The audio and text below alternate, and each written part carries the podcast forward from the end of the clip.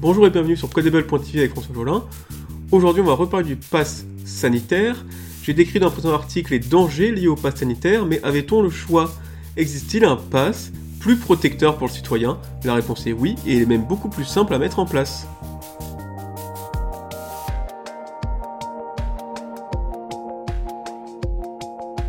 Dans un précédent article, j'ai listé les trois pièges pour nous citoyens présents dans le pass sanitaire.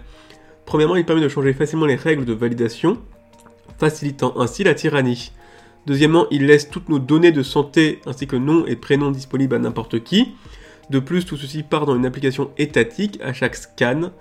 Il serait donc très facile de la changer pour rapatrier les scans des Français vers un serveur central et ainsi organiser une surveillance de masse. Troisièmement, le pass est conçu pour gérer plusieurs maladies à la fois et donc extensible à l'infini. La question qu'on peut se poser est quel serait un pass sans ces trois dangers? La réponse trouvée est étonnante car en plus de devenir moins dangereux pour le citoyen, le pass viendrait plus simple à vérifier pour le restaurateur et même plus simple à coder pour le développeur. Commençons par éviter la tyrannie.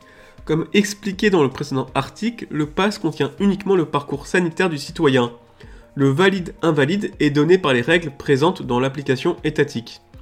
On peut donc changer très facilement les règles de validation sans avoir à changer le moindre QR code.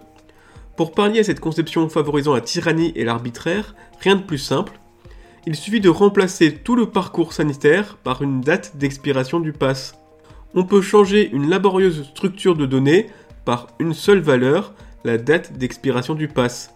Si le gouvernement décrète que deux doses de vaccin vous donnent droit à un an de passe sanitaire, alors on fixera la date d'expiration à dans un an. Le QR code restera valide un an, quoique décide le gouvernement par la suite.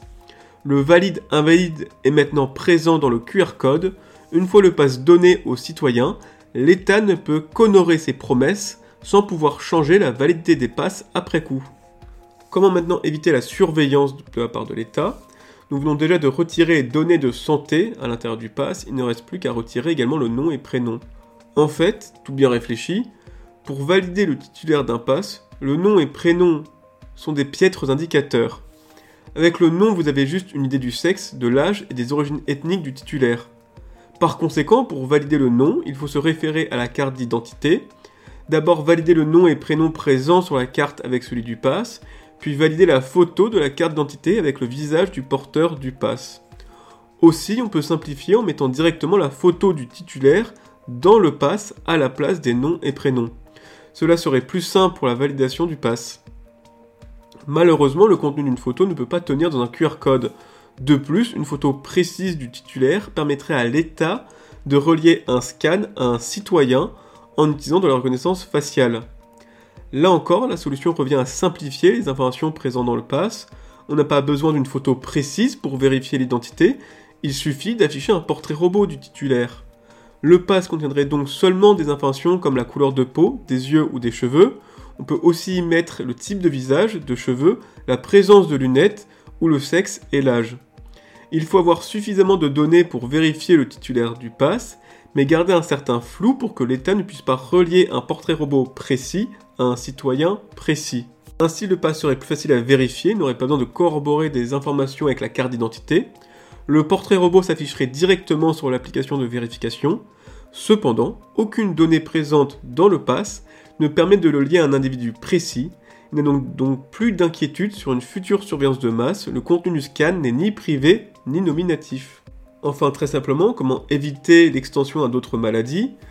Dans le pass actuel, une variable existe pour différencier les parcours sanitaires pour chaque maladie. Dans notre nouveau pass, il suffit de ne pas la mettre, tout simplement.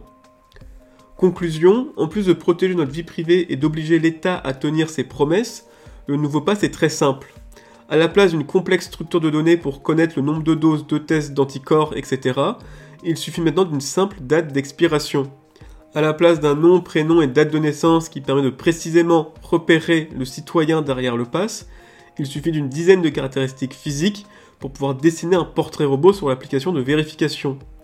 Il est donc beaucoup plus simple de concevoir et de développer un pass protégeant les citoyens. Le pass actuel n'est pas un accident, ces pièges contre notre démocratie ne doivent rien au hasard, et bien sûr, le meilleur des passes reste l'absence de passe. Voilà, c'est tout pour ce podcast, merci de m'avoir écouté. J'espère vous retrouver très prochainement pour un nouveau podcast, à très bientôt